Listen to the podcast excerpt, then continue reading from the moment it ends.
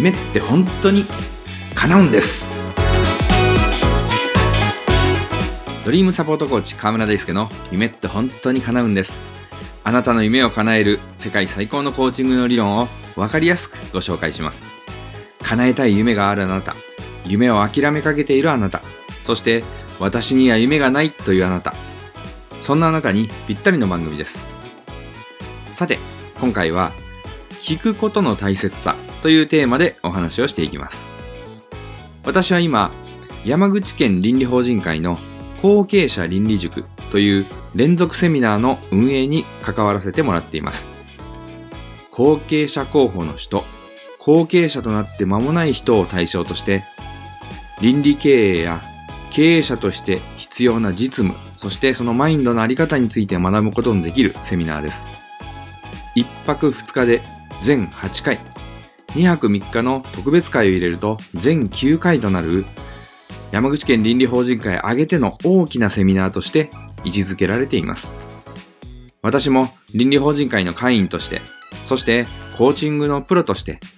後継者倫理塾のカリキュラム作成に関わってきました。そのカリキュラムの中で、聞くことについてという1時間の講座を私が担当しました。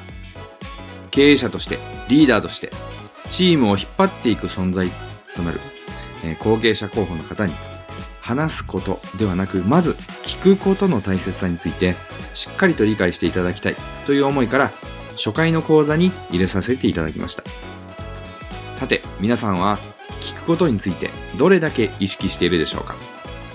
ある調査で、理想の上司はどんな人ですか？という質問をしました。その答えとして、上位にランクインしたものがいくつかあったんですが、その中で理想の教師、理想の父親母親、理想の夫妻についても共通して上位にランクインされていた答えがあるんだそうです。理想の上司、理想の教師、理想の父親母親、理想の夫妻に共通する条件です。何だと思いますか？それは自分の話を最後まで聞いてくれる人だそうです。私はこのことを知って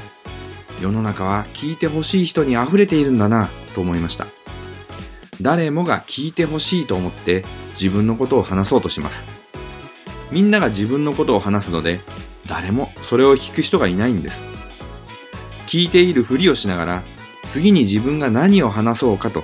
考えているだけです。本当に相手のことを理解しようとして聞くことは実はとても難しいことなんです。スティーブン・ R・ コビー氏の7つの習慣やデール・カーネギー氏の人を動かすといった自己啓発の名著にはやはり聞くことの大切さが書かれています。あいつは全然言うこと聞かないと怒っている上司はその部下の言うことをしっかりと聞くことができているでしょうかうちの子全然言うこと聞かないんですよ。というお母さんは、自分の子供の言うことをしっかりと聞けているでしょうか？相手に自分の話を聞いてほしい。つまり相手の行動を変えたいと思ったら、まず自分が相手の話を聞くこと。つまり自分の行動を変えることが大切なんです。相手の方を見て、うなずきや相づちを打ちながら最後まで聞く。それができている人は少ないように思います。実は、コーチングセッションでコーチが具体的にやるのは聞くという作業です。セッションの全体の時間の8割くらいは聞くことに当てています。コーチの方からああしなさい、こうしなさいとあれこれ指示をすることは極めて稀なことです。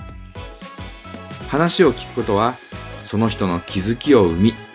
その人自身が成長することにつながるからです。もちろん、コーチには特別な聞き方の技術や心構えが必要ですし、それをきちっと身につけているコーチが本当のプロのコーチと言えるんです。